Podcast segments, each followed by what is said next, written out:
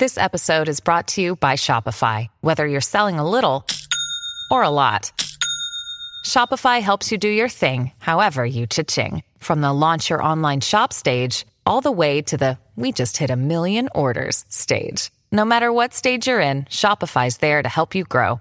Sign up for a $1 per month trial period at shopify.com slash special offer, all lowercase. That's shopify.com slash special offer.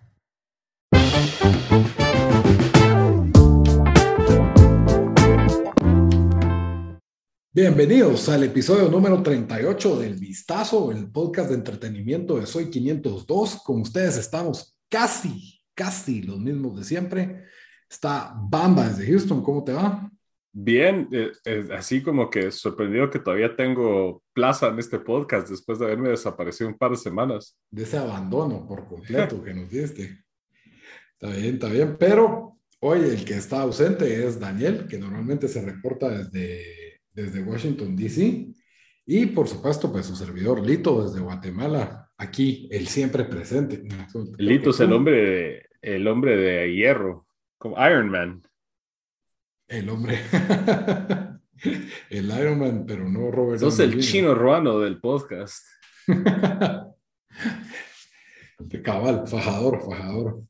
Pero bueno, Hoy les traemos un episodio algo variado. Aquí la verdad es de que hemos estado viendo diferentes cosas y no hay alguna cuestión estelar, eh, tanto en los servicios de streaming, así que acapare a todas las personas, eh, tampoco en el cine, no hay, no hay nada. Y no vamos a hablar de Pedro el Escamoso, entonces no vamos a hablar de Pedro Escamoso ni de Betty la Fea en los top. Ese Pedro Escamoso que está número uno en Netflix en Guate es el original. Es el original. Ah, la gran, ese es como del 2002, 3, una cosa así, ¿va?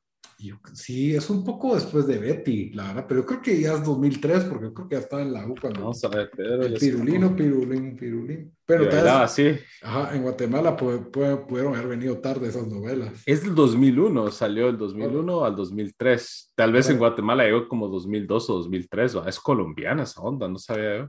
No sabía, sí, porque todo es de los casi que parecido el diseño a Betty en un montón de cosas. Y en número 3, Élite pero sí, tampoco vamos a ver élite. Así que, pero hoy, ¿qué tenemos? Bueno, primero, que todas las opiniones que evitamos en este episodio son ajenas a Soy 502. Cada, cada uno de nosotros es responsable de las opiniones que emite durante este episodio. Ya con ese, dejando ese disclaimer de lado, hoy vamos a hablar, vamos a empezar hablando de dos cosas que encuentran en Netflix. Una es en el blanco, el ascenso y caída de Abercrombie and Fitch, o en español, en inglés, como se dice, White Hot, Rise and Fall of Abercrombie and Fitch, el documental de Abercrombie and Fitch, básicamente. eso, es, eso es algo, Abercrombie and Fitch fue un ícono de la juventud, de por ahí de, al menos en Guate, bueno, especialmente en Estados Unidos definitivamente, pero en Guate también, como del 2001, 2 tal vez, hasta como el 2000 los principios de los 2000, podríamos decir.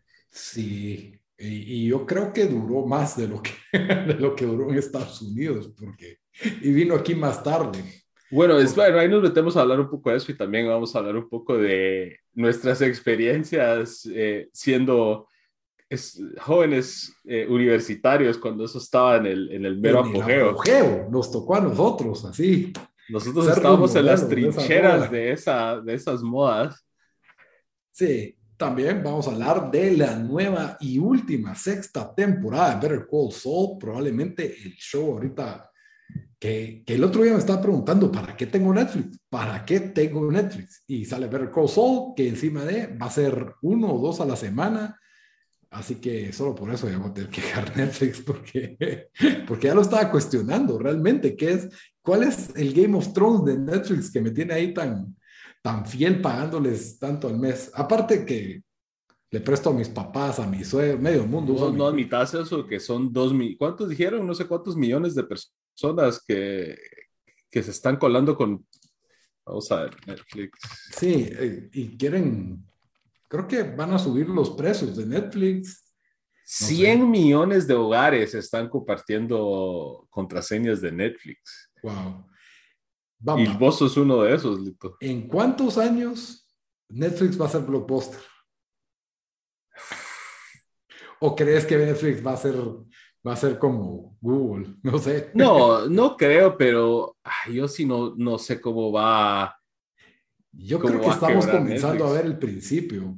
Yo creo que ahorita estamos, y esto tal vez es, es, es, pura especulación, pero estamos en un, en un como que en una encrucijada en donde todos estos servicios ya hay tantos que yo creo que el que cable tiene algo que ofrecer especialmente como ya ellos tienen el paquete con un montón de cosas, como que creo que, que, se está dando full circle, al círculo completo, que la gente de repente va a empezar a regresar a cable porque los precios van a estar pues relativamente comparables, ¿cierto?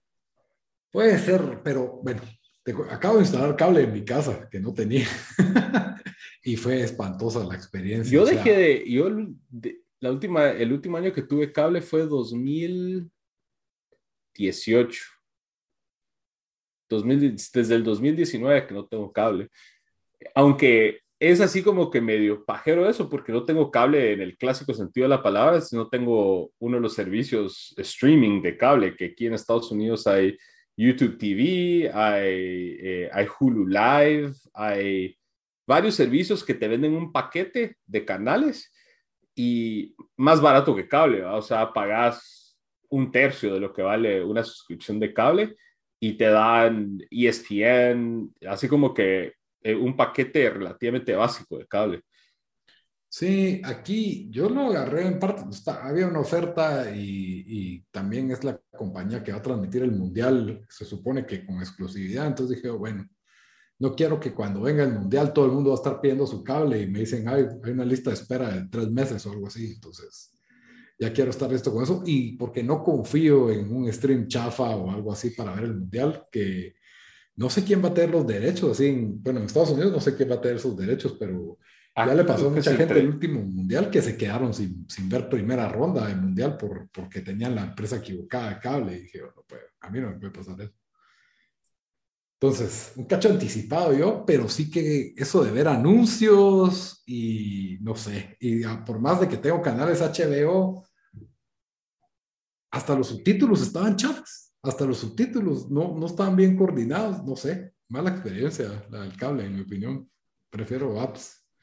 Pero sí, yo creo que tiene que llegar a un punto en que va a haber paquetes de apps ya nos desviamos un poco del tema central de hoy, ¿va? Pero... Bueno, no, pero sí, creo que eso lo podemos abarcar ahí un poco cuando hablemos antes de ver, de, porque tenemos dos shows de Netflix que vamos a hablar, de repente vamos a tocar ahí eso, pero Cal, como vos mencionaste, vamos a hablar del documental de Abercrombie, de Better Call Saul. Es, ¿Qué temporada es Better Call Saul? Seis. Temporada seis, que ¿cuándo estrenó reciente? Ah? Estrenó ayer o anteayer. No, ayer, ayer, 19 de abril, sí. Y vamos a hablar de la serie de HBO comedia que se llama... Eh, Our flag means death. Nuestra bandera es muerte, algo así. Eh, protagonizado, entre otros, por Taika Waititi, que es uno de los... de, de, de las celebridades tal vez de, de más renombre en estos tiempos recientes, ¿no? Sí, y, y ese show la que más resalta, porque de ahí están los típicos comediantes tipo Saturday Night Live que hacen como que sus cambios ahí y tenés a ¿cómo se llama este? Hodor también sale. Sale Hodor, sí, en un papel eh, comédico.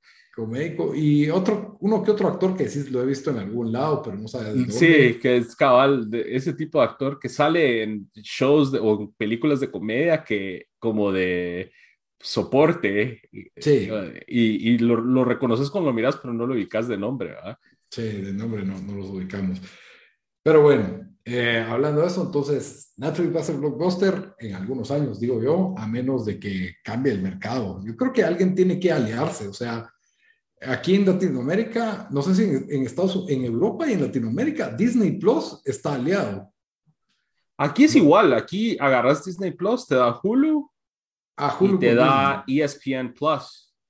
Aquí está Disney aliado con Star y el Star te jala el ESPN. El ESPN. Entonces es parecido aquí, creo que Star hace el rol de Hulu como acá. Y yo sí creo que tenés razón que eventualmente va a haber consolidación entre los servicios de streaming. O sea, un ejemplo quizás minúsculo, pero donde se dio algo así es aquí en Estados Unidos, donde el, el streaming de la WWE, de la lucha libre, que fue uno de los primeros que diría yo, eh, bueno, después de Netflix, va, pero fue uno de los primeros de estas empresas que como que tuvo esa visión después, un poco después de Netflix. Ellos están básicamente le están vendiendo sus derechos de toda su biblioteca a Peacock, que es el streaming de ah, NBC. Entonces ellos ya no tienen su propio servicio, sino básicamente le dijeron a todos los miembros, tienen que volverse miembros de NBC, de Peacock, para poder ver toda la biblioteca y los eventos en vivo de la lucha libre. Sí, y ahora tenemos Paramount y tenemos que Paramount creo que es uno de los que se tiene que o sea, los más grandes que, que le siguen a Netflix es Amazon y Apple, digo yo. Amazon, Apple, sí. Pues Disney y Hulu. Hulu en Estados Unidos, que es, creo que es parte de la, de la, del círculo de Disney. Eh, sí, hay otros ahí que, que, están, pero esos creo que son los más fuertes. Aquí en Estados Unidos está Peacock de NBC, está Paramount, que es de CBS, eh, que antes era CBS All Access y, y, cambiaron También de nombre. DC tenía uno y lo agarró HBO. Sí, eh, lo probé un, un tiempo, DC que ese servicio en realidad no, eh, no fue tan malo porque te, te, daban cómics, o sea, tenías acceso a una biblioteca de, bastantes cómics, tal vez no lo más reciente, pero sí tenías todos los clásicos, ¿verdad? Podías ir a leer The Killing Joke, eh, Long Halloween, Infinite Crisis, y aparte te daban las series originales, entre que estaban Swamp Thing, Constantine y otras, y las películas de DC animadas y, pues no animadas, ¿verdad? Sí, pero ahí fue cayendo. En fin, entonces, de pura casualidad, vimos este documental, bueno, creo que yo, yo medio lo curiosé y de ahí vos dijiste que lo habías visto y yo dije, bueno, lo voy a ver también porque quiera que no, somos contemporáneos de ese, del fenómeno Abercrombie Fitch. Para los que son muy jóvenes o son muy viejos y no saben qué es, es una marca de ropa que tuvo, estuvo bastante de moda en Estados Unidos al final de los 90 y principios de los 2000, se podría decir. Aquí en Guatemala yo creo que me enteré de que existía a principios de los 2000, no sé. Cuando LFO sacó su canción, me enteré que existía Abercrombie Fitch. Tal vez vos me corregís ahí.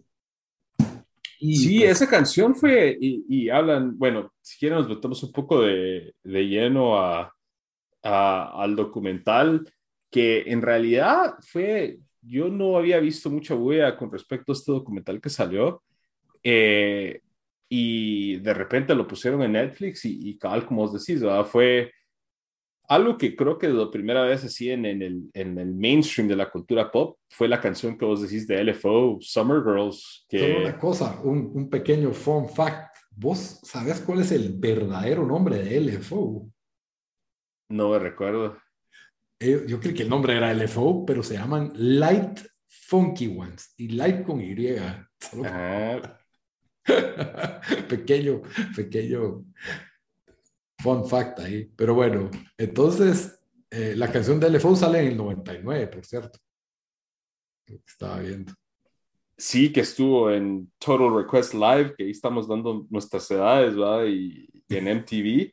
Con Carson Daly. Eh, el documental, pues básicamente nos habla de, de, de, pues, el ascenso meteórico de la marca de Abercrombie Fitch y la caída, pues, bastante estrepitosa también de la marca que tuvo eh, especialmente por ahí en principios mediados de los 2000.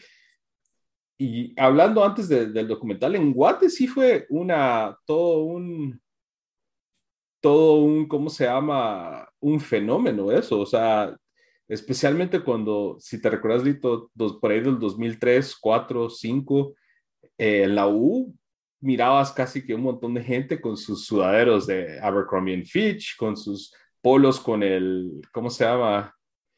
El, el mousse, ajá, las gorras de Abercrombie Fitch, el alce. ajá. Sí, aunque hay que decir otra cosa, eh, eh, fue un fenómeno en la ciudad de Guatemala, extracto, clase social media, alta, porque no creo que en la, USAC está todavía usando el, estaban usando el suéter de, con colores de Jamaica, con colores, rasta. No, son mentiras, es un estereotipo, pero quiera que no, yo creo que hay que aclarar de que Abercrombie Fitch y ese estilo creo que predominaba en lo que era la Landívar y la Marroquín en, en, la María, en la, no la María, la del Valle era otra cosa, eh, o sea, son, eran otras cuestiones. Era más así, como decís, la Andívar marroquín, la Mara que se los quería ver de prep y los sellouts como nosotros, porque yo que vos también tuviste, nosotros tuvimos eh, camisas polo Abercrombie. Con limitaciones. Y otra cosa es que aquí, para los que pretendíamos tener más dinero del que teníamos, habían las ventas del, que le decíamos de los chinos, ah, pero eran generalmente como de coreanos que tenían y que eran imitaciones o eran saldos. No sé si te acordás de esas tienditas. Ah, sí, las, las ventas como de eh, sobre eh, inventarios que tenían las, las maquilas y había una ahí en Montemaría, habían en la zona 15, zona 14. En, 14, en todos lados, ajá, habían y ibas ahí y, y, pues encontrabas a precios bastante accesibles. Y ya cuando pues empezamos nosotros a introducirnos en esta moda, ya habían, digamos que otras marcas estaban intentando hacer versiones más baratas de Abercrombie. Estaba American Eagle, estaba Hollister. Hollister era la otra. Estaba Aeropostale, creo que tenía su... Aeropostale tenía su línea. Y creo que ya hasta Gap y todos empezaron a hacer como... ¿Te recuerdas que había una versión chafeada en los centros comerciales en Guate, Abercrombie, pero que no era Abercrombie? Sí, pero se me olvida el nombre por completo, que tenían también tienda de chava y tenían tienda de hombre. Y, y le copiaron toda la estética de la ropa y de hasta cómo se miraban las tiendas también. Cabal, cabal. A la gran, ¿cómo se llama esa tienda? Ay, bueno, no me acuerdo, pero, pero era una tienda de ropa ahí que imitaba. Igual, ¿para qué le vamos a hacer publicidad? Todavía existe, capaz. pero no era Hollister, no, Hollister es gringa, ¿verdad? Sí. Entonces era. Ay, Dios, ¿por qué estamos googleando esto, Dama? No te aguantaste, ¿verdad? Yo, bueno, pero sí me acuerdo que en todos los, en todos los principales centros comerciales había, había esta. ¿Cómo es que se llamaba esa tienda? Vamos a ver, lo voy a buscar fake. Es que esa sí creo que era pura guatemalteca y tenía también de chava. Y era como un conglomerado. ¿Cómo es que se llamaba esa tienda? No era Mus. Moose. Moose. Moose, ¿verdad? Moose Alce, ajá. Moose Latin America Store, tienda. Sí, pues, así se llamaba esa tienda. Qué chistoso. todavía existe, creo yo, por lo menos ahí aparece en el... Hasta lo, lo, acabo de buscar online y, y cabal, o sea, regresando al documental, ¿verdad? que hablan bastante de la estética, de cómo ellos promocionaban Abercrombie, que las, las bolsas de, de, donde te daban la ropa salían pues solo los cuadros de un tipo así todo, todo, todo así cortado y demás. Y ahorita estoy viendo las tiendas música, vale un póster con un chavo así, solo, sin, no se le mira la cara, solo el torso, y una chava también mostrando el abdomen, ¿va? ¿Y, de, y de qué raza? Eh, pues está en blanco y negro, no puedo determinar. Pero es, fue bien interesante porque el documental, básicamente, sí, ellos nos cuentan, pues desde los inicios, va, que la verdad yo no sabía que Abercrombie Fitch era una marca de los de 1890 y pico y que varios presidentes, expresidentes de Estados Unidos, eh, eh, Theodore Roosevelt y otros usaban la ropa. Era como que ropa fina para la gente que le gustaba hacer actividades así campestres. Sí, campestres, buena palabra. Y, y, luego revivieron la marca este Les Wexner, que él aquí es muy famoso por eh, ser el, pues, la mente maestra de las tiendas como Victoria's Secret, eh, ¿cómo es que se llama esa tienda de... Ah, no es Diesel, es esa... no, no sé, lo dijeron en el documental. Express, Express es otra y, y, y, ellos revivieron la marca por ahí como en los 90. Bueno, la trataron de revivir varias veces y en los 90 la reviven. Y la verdad, bastante interesante la trayectoria hasta que llegó como que el apogeo de popularidad en Estados Unidos, diría yo, mediados, finales de los 90. Creo que en Latinoamérica algunos años después, como habíamos mencionado en Guate, que era, como vos decís, va en Guate o lo comprabas con la venta de los negocios coreanos o gastabas un montón de pisto en un centro comercial comprando originales o la tercera opción, había gente que traía ropa de Estados Unidos. También, también. Yo me recuerdo que a una chava la U le compré una Polo American Eagle y una Polo Abercrombie Fitch porque pues quería verme Ahora, como los demás para por impresionar a las chicas. Y no, deja, deja eso, también están los como collarcitos, las pulseritas, y, y qué era lo otro. Yo, bueno, yo también tuve la experiencia en el 2006 de entrar a una tienda de estas en Estados Unidos. Y la verdad es de que la, ahí hablan de que tenía un olor específico, el alce colgado ahí en la entrada, la música, hacía que era una música toda... De, ¿Vos alguna vez en tus viajes a, Estados Unidos en esa época fuiste a Abercrombie? Sí, en el 2006, ah, en Los Ángeles, cabal. Y, y cabal, la chava que me atendió, todavía me acuerdo de ella, pues, o sea... Inolvidable, Inolvidable, o sea, así, California, Girl Dreaming, así, cabal. Y vos un, te quedas idiota bien chapín, realito. Sí, por ¿dónde está el clearance, por favor? Es mi papá todavía hasta la fecha, siempre que venía a Estados Unidos, una de las primeras cosas que preguntaba, ¿dónde está el clearance? Quiero ir al clearance. Cabal, cabal, ¿dónde está el clearance? Bueno, eh, sí, y, y, la, y, el documental te transmite eso, o sea, inmediatamente me trajo la memoria de haber entrado a una de estas tiendas, ¿verdad? Y cabal me recuerdo, también hay una sección en el documental donde habla de las de las playeras que tenían como que dichos chistosos o cosas como, no sé, eh, sassy. No sé, ah, sí, y que eso fue, o sea, solo los, hablemos así de las controversias que tuvo Abercrombie en Estados Unidos. Primero que tuvieron mucha, tuvieron mala fama e incluso demandas por no por contratar ciertas personas con un perfil específico, especialmente personas blancas, eh, que eran así, pues, hombres así guapos, mujeres bonitas, delgados, delgadas, y así tenían ese perfil. Incluso hablan en el documental que tenían un libro que era como que un manual que decía cuál es el look, cuál es el look Abercrombie Fitch, eh, ese fue uno de los escándalos. De él que vos decís que aquí en Guate, o sea, en Guate no se tuvo mucho, no se veía mucho de esto porque en realidad pues son cosas que tal vez era más el enfoque de las noticias de Estados Unidos, pero había las películas, perdón, las playeras de Abercrombie que con un gráfico así debían de que unas que eran pues bastante inocentes, por así decirlo, a que, ah, la tienda de surf, no sé qué, y, y así como que guasas entre malas a ofensivas y la más famosa siendo eh, la lavandería de los hermanos Wong. Eran dos personas, caricaturas exageradas asiáticas y decía two Wongs don't make a white o two Wongs make a white porque era lavandería, ¿va? Entonces la... Y, y, eso pues generó un, un, protestas en Estados Unidos de la cultura, de, perdón, de la comunidad, comunidades asiáticas. ¿va? Y, y, eso pues nos lleva al documental de cómo la cultura que crearon el CEO el, eh, y los gerentes de, de, esa empresa, de una cultura como tóxica, excluyente y demás, porque en realidad y ellos lo admiten, parte del, del pegue de Abercrombie Fitch en Estados Unidos e incluso diría yo en Watt también era un, había una especie de como exclusividad. Ponete, si tenías Abercrombie original, una camisa polo Abercrombie original valía qué? 700 quetzales, una cosa así.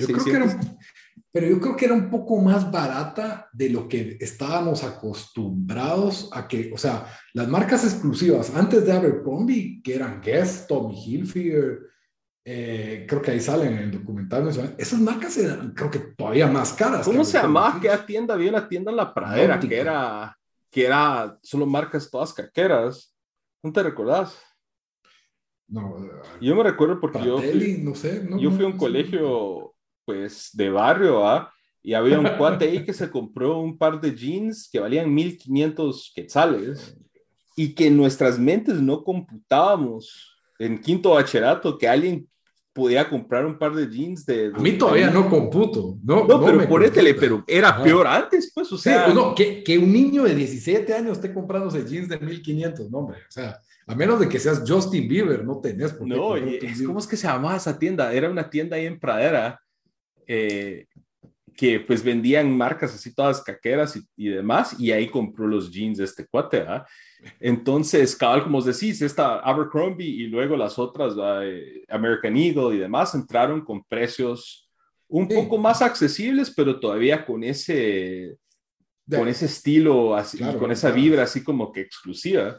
Sí, o sea, como que, hey, esto no es, es para prepis, es caquero, pero si ahorras un poquito te va a alcanzar y, y, no te tienes que vestir con algo un poco más bajo como Gap o Old Navy, no sé, ¿verdad? Entonces, como que ropa más sencilla, ¿verdad?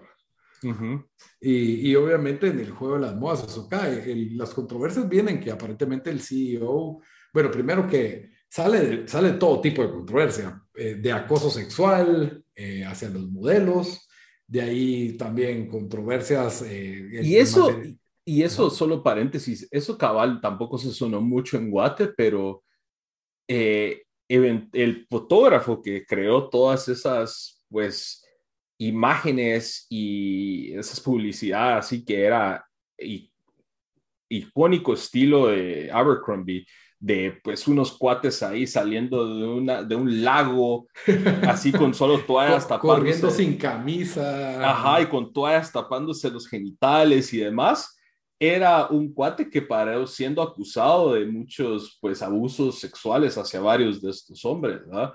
Eh, y, eso sí fue interesante, que en realidad me gustó este documental, que especialmente para la gente que, pues nosotros que, que, en esa época vivimos en Guatemala y, y, en realidad solo lo conocíamos como una marca que usaban los caqueros y los wannabes como nosotros, eh, no, se, no se veía mucho de todos esos escándalos, entonces creo que eso fue interesante. En realidad nos mostró cómo fue eh, eventualmente la caída así bastante escandalosa y al final el documental nos muestra cómo estaba Abercrombie que aquí ya, pues en la juventud yo no miro gente con ropa Abercrombie y incluso los malls han cerrado las tiendas y demás y ellos nos muestran en el documental que están tratando de pues, cambiar esa imagen, hacer una, una marca más incluyente. Era como que lo opuesto de United Colors of Benetton. Así como que... Ahora, eh, sí, lo interesante es el contexto, que yo lo siento reciente porque lo viví, no, todavía no me siento tan viejo, ¿verdad? Pero es otro contexto totalmente. Si te, si te, a mí me impresionó eso. O sea, por ejemplo, el, material ofensivo que vos mencionaste, ¿verdad? Que ofendía a la comunidad asiático-americana en Estados Unidos. En ese 2005 yo decía, ay, ya se dejan de pajas. Eso hubiera sido mi mente en el 2006. O sea, e incluso mirás a Tina Fey haciendo, burlándose de los que ah, estaban agregando eso. En Saturday Night Live. Que hoy en día jamás lo mirarías, ¿verdad? Hoy en día. Era otra época que esos chistes eran menos. Eh, quizás no estábamos tan despiertos. Era, cabal, eran siempre ofensivos, pero no estábamos tan despiertos. Es una buena manera de ponerlo. No estábamos tan sensibles a la, a, la discriminación racial y, todos estos. O sea, no es como que fuéramos racistas, o, bueno, tal vez éramos, pero no sabíamos que estábamos haciendo algo racista en ese entonces. O sea, no, o no se consideraba popularmente. O sea, ay, sí, hiciste un dibujo con los ojos sesgados, exagerados. Y, y lo mirábamos como que, hey, es normal, pues, o sea, no, no tenemos. Pero creo que también por la falta de, o sea, Estados Unidos es un país tan diverso y en Guatemala no hay diversidad. Aquí sos bueno, sí es diverso Guatemala, pero no lo vemos, o sea, porque sí hay diversidad de, de, de, idiomas y lenguas y demás, y hasta también de, de diferentes grupos, ¿va? Pero en, pero cabal, como os decís, va, en pero aquí es blanco, ladino, indígena, pues. Ajá, sí, o sea, cabal, o sea, y, en Estados y ahí todos son matices. En Estados Unidos que asiáticos, que negros, que de todo, o sea, europeos, latinoamericanos, etcétera. Pero la verdad no, interesante documental, creo que lo hace más interesante, como vos decís, el hecho que nosotros vivimos y, y participamos de esa, de, esa época y de esas modas y, somos de esa cultura MTV. Eh, y, yo creo que por eso me interesó y me gustó el documental y creo que la gente de nuestra edad creo que lo va a disfrutar y, va a tener esos recuerdos de, de, de, vestirse así. Y no, no, no hace falta de ir a Facebook a ver fotos del 2008 para ver cómo nos vestíamos. y... Entre 44 años, tal vez 43 años y 30, 33 tal vez, 30, sí, 31 años, creo que, creo que sí viviste esto por ahí. Te tocó, te tocó ver a alguien con un Apolo que tenía dos cuellos. La, la, Costa era la otra también. ah, la Costa, wow, sí. Se y ese sí era más caro, la Costa. Sí, pero como las chafeaban, así. Ah, esas sí las, las, chafearon bien. Es que era un lagartito ahí. Y de ahí, sí, yo me acuerdo que empezaron a exagerar los logos más grandes y ya no me gustaban, así que.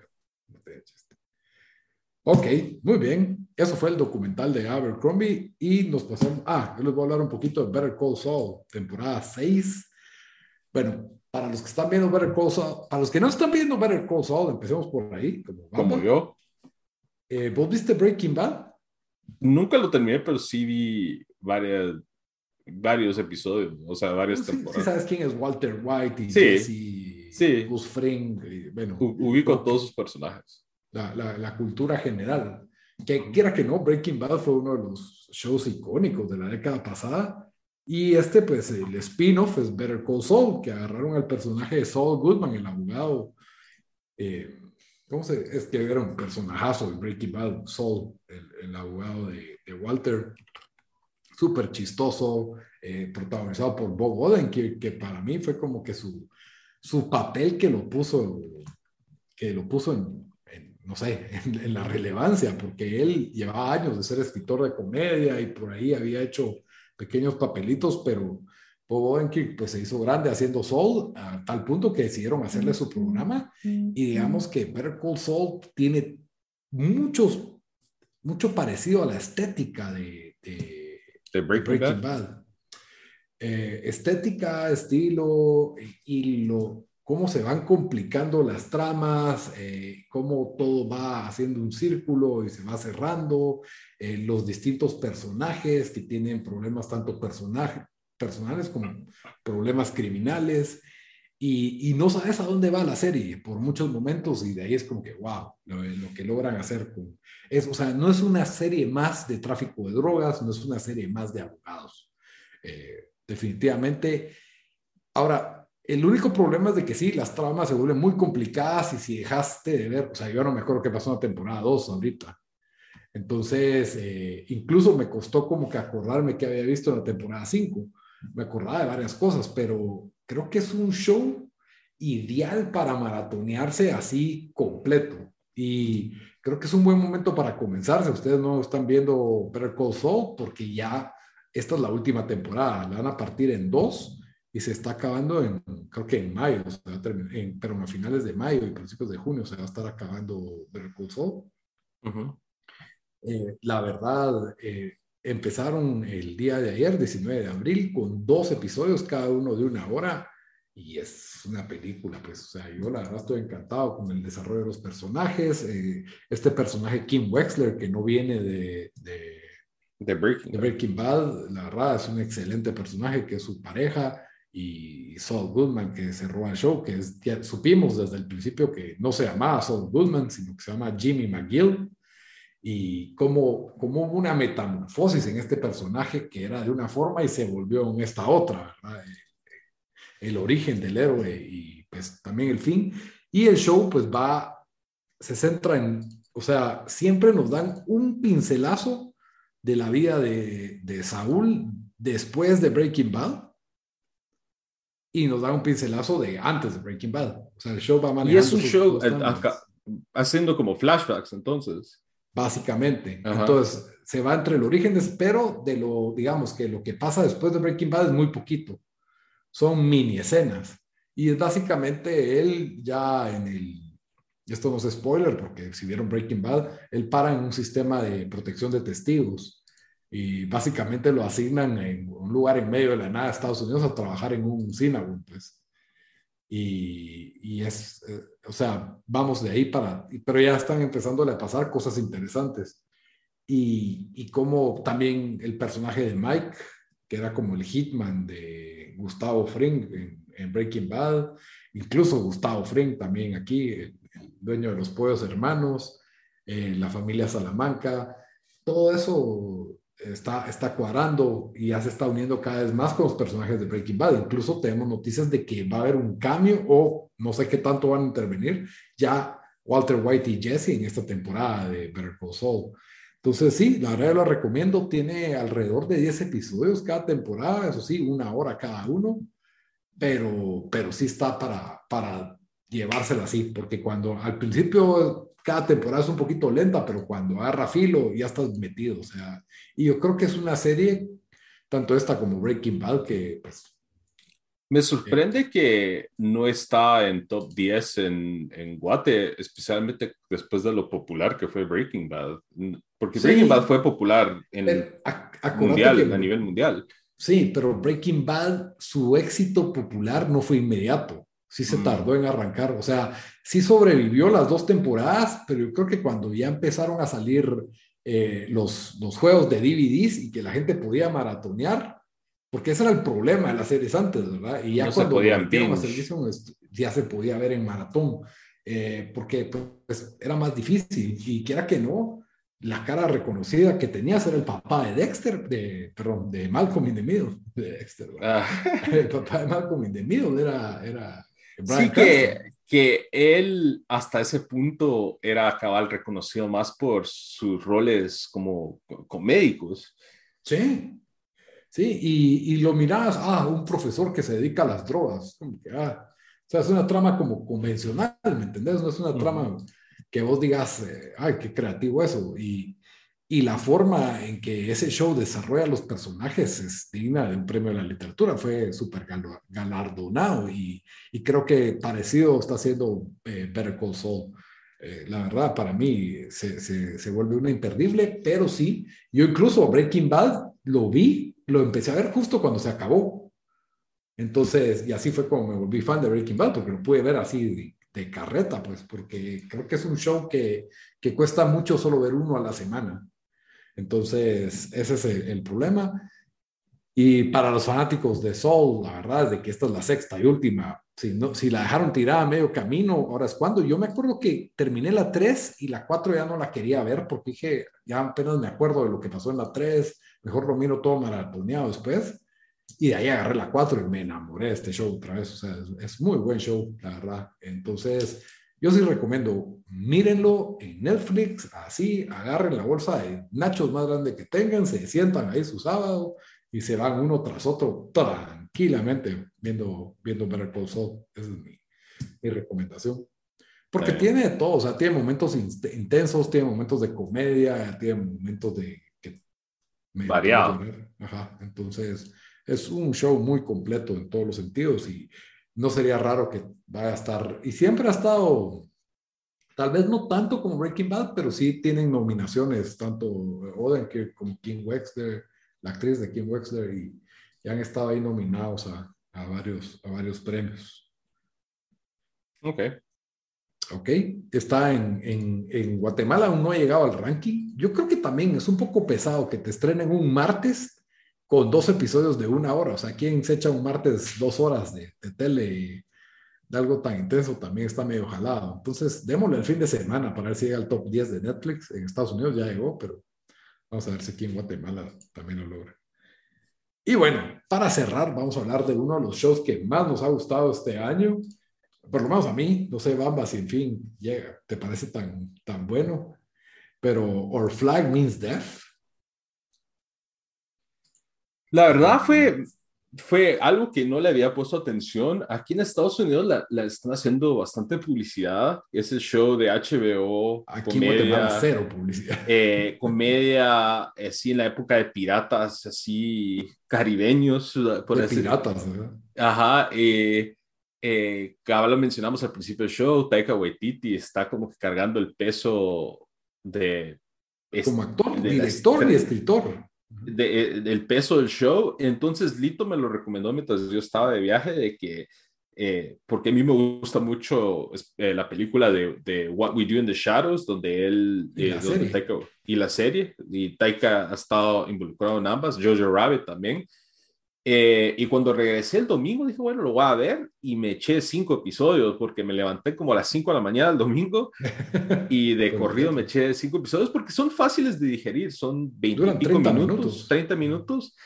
el show básicamente abarca algo que no sabía hasta que él también lo me enseñó, es basado en hechos, en, una historia real, obviamente con exageraciones eh, y libertades eh, comédicas. comédicas y artísticas de, de, Hollywood, pero es del, del pirata eh, Steve, Steve Bonnet, que es el pirata caballero. Que el caballero pirata, el, el caballero pirata, que en esa época él era él vivía en Bermuda de una familia de, renombre eh, y con dinero inglesa que decide abandonar esa vida cómoda eh, por una vida pues de pirata, eh, que, y, abarcando con esa premisa, pues es como que agarran eso y le ponen un poco de The Office y un poco de Ted Lasso y, nos van contando la historia. ¿va? El cuate ese que hace Steve, Steve Bonnet, ¿cómo es que se llama? Reese Darby, creo. Ajá. Eh, re buen actor, o sea, él... Yo no sé dónde lo había visto a él, creo que salía en... Eh, él salió en What We Do in the Shadows de los... Él es el, el como jefe de los eh, hombres lobo. Ajá, él es el jefe de los hombres lobo no es un papel muy icónico, que digamos. Tiene unas líneas más icónicas de la película, pero sí, eh, sale en What We Do in the Shadows, eh, sale en eh, varias películas, tal vez de, pues no tan famosas. Creo que él salía en The Flight of the Concords también, si no estoy mal. Ah, pues, eh, esa, es menos famosa todavía, esa serie. y es, es como serie de culto, siento yo, de, de, de, un como cult hit, ¿verdad? Porque nadie lo conoce, o sea, no mucha gente lo conoce, pero la gente que sí le, le gusta es así muy fanática sobre esa serie. Incluso creo que Taika Waititi también salió de ese show. Eh, y ha salido en un montón. Ahorita estoy viendo su, su historial. Sale en Wellington Paranormal, que es otro show que hemos hablado. Y, y, aquí pues toma un rol protagónico y, y, la verdad siento yo que hace buen papel. Eh, el show no es perfecto, pero sí tiene bastantes risas. Yo los primeros episodios me maté la risa, la dinámica, porque son piratas eh, incompetentes, pues entonces eh, y tienen un líder que es este eh, caballero pirata que tampoco sabe cómo ser pirata. Es más incompetente todavía. Es más incompetente y los está tratando de motivar simplemente con como que, no sé, así como un poco como Ted Lasso. Eh, que él no los va a matar con violencia, sino con amabilidad. su, su modus operandi. Sí, la verdad es que te, te, ponen a este personaje que es como un pacifista en ese contexto tan que en la vida real era pues totalmente violento y básicamente los piratas eran los mareros del mar, o sea, asaltantes, extorsionistas, violadores, lo peor que la escoria de la tierra eh, se dedicaba a la piratería y, y pues lo hemos romantizado con los siglos, ¿verdad? Pero quiera que no, probablemente estaba romantizado en ese entonces porque ¿qué pensarías de una persona que dice, ah, yo me vuelvo marero solo por divertirme? ¿Me entendés? Pero bueno, así era en esa, en esa época, estaba tal vez romantizado el pirata forajido y, y Steve Bonnet decidió volverse pirata, quería ser de alguna manera un pirata bueno y el contraste de que se topa con el pirata más famoso de todos los tiempos. Barba Negra. Barba Negra, que es Taika Waititi. Entonces, quiera que no, eh, al poner el contexto de estos dos piratas, que aparentemente son tan diferentes, se dan cuenta que tienen tanto en común. y ambos están aburridos de su, de su vida eh, actual, ambos no se sienten aptos para la vida que están tratando de llevar y, lo bien que se paran llevando. Eh, Y por ahí pues tiene un giro. Que no nos vamos a meter a spoilers, pero sí tiene un giro eh, ahí, quizás no tan inesperado, pero sí un poco eh, diferente, por así decirlo. Pero yo la verdad la, recomiendo el show. La verdad está bastante entretenido si les gusta ese tipo de comedia como de Jojo Rabbit, eh, de What We Do in the Shadows. Incluso eh, Taika Waititi dirigió las de, las de Thor, ¿verdad? Sí, Thor 3 y la nueva. Y también alguno de Mandalorian. Y tiene también un cacho de humor algo parecido. Creo que les va a gustar esto. Es un show fácil de digerir eh, con personajes que te paran ganando ahí a pulso. Eh, Creo que no es fácil de digerir para todas las audiencias en un país conservador, pero... Bueno, es fácil de digerir en el tiene, sentido Tiene chistes homo, de, de, carácter homoerótico, no sé cómo decirle, ¿verdad? Tiene bastantes chistes eso, ya especialmente entre más avanza la serie. Y, y, de ahí no tan chistes, pero en eso se los dejo porque no quiero spoilearles. Pero sí, sí, cabal, si usted es un intolerante, pues no, no le va a gustar, ¿va? o si tiene intolerancia a eso, pues no, no creo que le vaya a gustar mucho la serie. Pero aparte de eso, la verdad, a mí, a mí en su totalidad, la serie, siento que es un 8 de 10. Creo que algunas cosas sí se sienten muy forzadas y como que esto está como que fuera de lugar aquí, pero en general la serie eh, como, como comedia cumple, o sea, es un sitcom de piratas y eso funciona perfectamente y está, termina y nos deja abierta para una segunda temporada. Eso creo que es algo bueno, pero sí siento que le ha faltado publicidad en Latinoamérica y, y creo que no deberían de perderse una serie tan chistosa que mezcla chiste y violencia también al mismo tiempo. Sí, la verdad es que sí. Eh, y, y, yo siento que también algo que cabe resaltar, obviamente el trasfondo de esa época de los piratas, pues especialmente en el Caribe, había mucha diversidad de, habían españoles, ingleses, eh, esclavos nativos de, de, las islas del Caribe y, y demás. Y este show sí los abarca a todos y los, los demuestra una, de una manera pues bastante interesante creo que hace buen trabajo. Eh, pues trayendo esa diversidad de cómo era eh, ese, ese parte del mundo en esa época. Pero sí, la verdad yo lo recomiendo, como vos decís, tiene algunos aspectos que quizás para gente que inclinan más a, hacia, la, hacia una mentalidad más conservadora no les va a gustar, pero al final de cuentas a mí me gustó bastante y yo pues la recomendaría y, y yo me maté la risa, especialmente en los, los, los primeros episodios, pero la verdad bastante buena y si tienen HBO, véanla. HBO Max, ahí está. ¿Te parece mejor que What We Do in the Shadows? No, es que What We Do in the Shadows es, especialmente las, la temporada 3 y la 2 y 3 es buenísima, pero ponétele Wellington Paranormal, que viene de ese mismo, diría yo, árbol genealógico de, de, ah, comediantes. Me gusta más eh, este, Our Flag Means Death que Wellington Paranormal. Es que sí te captura bastante el personaje del caballero pirata en los primeros dos episodios. Yo estaba como, ¿qué va a hacer este, qué va a hacer este señor a media mar con esos piratas inútiles metiéndose en estos problemas, ¿verdad? Es, es, es muy, es, muy chistoso. Pero bueno, no se la queremos spoilear más de lo que ya, ya les dimos. Mírenla y nos cuentan su opinión. ¿Qué, ¿Qué, piensan de esta controversial serie? No, no es controversial. Eh, The Flag Means Death o Nuestra Bandera es Muerte está en HBO Max, así que ahí ya les dimos dos de Netflix y una de HBO Max. Aparte de eso, Bamba, siempre cerramos con una recomendación de la semana. ¿Qué nos vas a recomendar esta semana? Yo les voy a recomendar una película que recién acaba de salir hace quizás creo que dos semanas en Netflix. Eh, es la película que se llama Metal Lords o los, los amos del metal. Ah, la vi. La, vi. ¿La viste? Sí. Eh, la verdad es una película, pues, coming of age de adolescentes, así como el típico trasfondo de, de, la secundaria, high school de Estados Unidos y demás. Y se trata de dos mejores amigos que uno de ellos, su misión en la vida es volverse un, un pues, un, un metalero, así un dios metalero, ¿va? Y el mejor amigo, que es el personaje principal, está pues básicamente haciéndole ganas, pero él en realidad está como que eso es algo que no tanto, no es tanto como su sueño, pero lo está haciendo por, por estar con su amigo.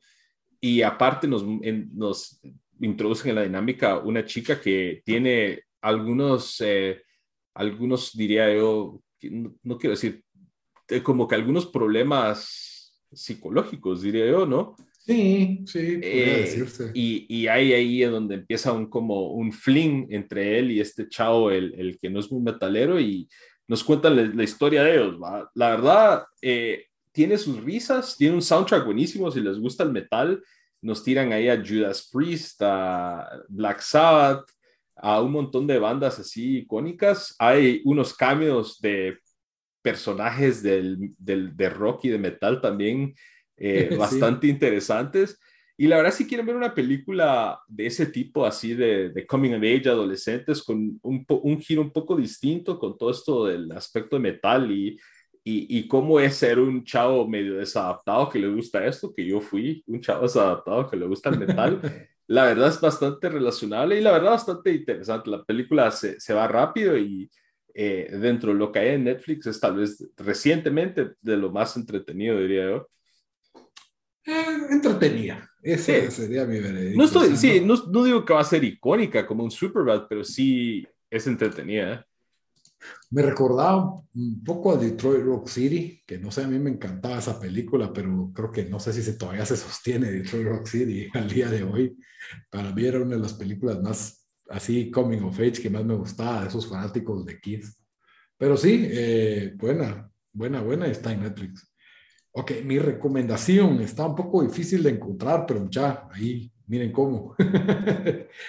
eh, la película que les voy a recomendar estuvo nominada al Oscar por mejor vestuario, nada más, lo cual, lamentable. La película se llama Cyrano y está protagonizada ah. por, con, por Peter Dinklage, mejor conocido como Tyrion Lannister, Lannister en, en Game of Thrones.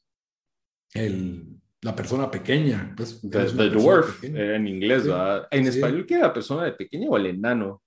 Sí, yo pienso que enano no está mal dicho, pero no sé. O sea, porque dwarf no es un término aceptable, pero... Yo creo que sí. No, yo creo que no, Elito. Bueno, no sé. I'm going to Google it right now, lo que lo seguís En fin, película. persona pequeña me entendieron, ¿ok? Eh, lo interesante de esta versión de Cyrano, estaba inspirada en la novela Cyrano de Bergerac, que para los que son cultos saben la historia de este tipo que tenía una deforme, una nariz deforme extremadamente grande y pues él se consideraba feo y está perdidamente enamorado de Roxanne y a Roxanne le gusta otro y a Cirano le toca hacer de Cupido tratando de hacer de que el que le gusta a Roxanne se enamore de Roxanne, pero el que le gusta a Roxanne pues cero casaca, no tiene nada, es un enclenque para el romance. Y por supuesto Cirano es un poeta, es, es, es, excelente para hablar, excelente para hacer reír a la gente, tiene todo el carisma del mundo, a pesar de que es feo. Y pues esa es la típica trama que, que a lo largo de la historia hemos visto, eh, digamos que en todas las películas en donde se paran enamorando, el, mejor, el, el el amigo se enamora de la amiga o no se puede, el amigo vive enamorado de la amiga, pero es solo el amigo. Creo que fueron inspiradas en Cyrano de Bergerac. Es el primer Friendzone. Como la canción, ¿te acuerdas esa canción de Rake? También.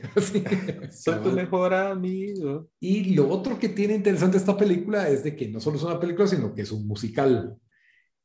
No es un musical súper invasivo en que todos los diálogos son dichos por medio de canciones, lo cual me gustó pero realmente este es un, es un musical completamente superior a West Side Story. La música la hizo la banda de National, no sé si han oído de National, pero es una banda bastante buena, bastante moderna y, y mezcla cosas clásicas como con rock moderno. A mí, a mí me encantaron las canciones de, de Cyrano. La verdad es de que muy buenas. Peter Dinklage nos da una actuación digna de Oscar y que, la verdad le toca a uno el corazón y verlo cantar también es un excelente, o sea, cantante excelente. Eh, no sé, a mí me pareció espectacular. Roxanne, buenísima, el, el otro, y, la, la, crueldad con la que se vivía en esa época, que son los 1800 en, en Francia, Sí, eh, bueno, Europa, no sé si Francia, me imagino que sí es Francia por el apellido, pero en fin, si les gustan los musicales, mírenla. Si no les gustan, creo que les puede pasar. Y por, por la producción que tiene entre bailes, diálogo y la historia es buena. Es una buena historia trágico-romántica, muy, muy buena. Eh, y, la actuación de Peter Dinklage lo vale. Eh, que en lugar de ser un narizón, pues es un enano, es una persona pequeña. y que tradicionalmente es un narizón el que siempre ha sido cirano, ¿no? Sí, y en este pues no, en este el defecto es que es pequeño, pero aún así eh, se adapta perfectamente al papel el hecho de, de ser una persona rechazada por su apariencia. Ese es el, principio de Cyrano de. Entonces, realmente se la recomiendo, miren cómo la pueden conseguir estuvo en los cines muy poco, pero sí se consigue. Creo que está para, para alquilar en los servicios como Apple y Amazon. Entonces, pero sí, si les cuesta dinero extra verla, yo sí digo que los vale, especialmente en casa. Creo que dura casi un poquito más de dos horas, pero muy buena película. Muy bien, esa fue la recomendación de la semana. Bamba, gracias por tu recomendación. Como siempre, les recuerdo que estamos en redes sociales, estamos en Facebook, en Instagram y en Twitter. En todos los lados nos encuentran como el Vistazo Pod y que este show lo pueden escuchar en las distintas plataformas de audio. Estamos en iTunes Podcast, Spotify, Deezer, eh, en donde quieran buscarnos, nos encuentran como el Vistazo y también, si no solo nos quiere oír, sino nos quiere ver, le agradecemos que nos mire, nos dé like, nos dé subscribe al canal de YouTube de Soy 502. Ahí hay un playlist que dice El Vistazo. Ahí, por favor, pónganse a verlo, lo ponen de fondo y se van a dormir. Les va a gustar. Bueno, hasta la próxima, Bamba. Adiós.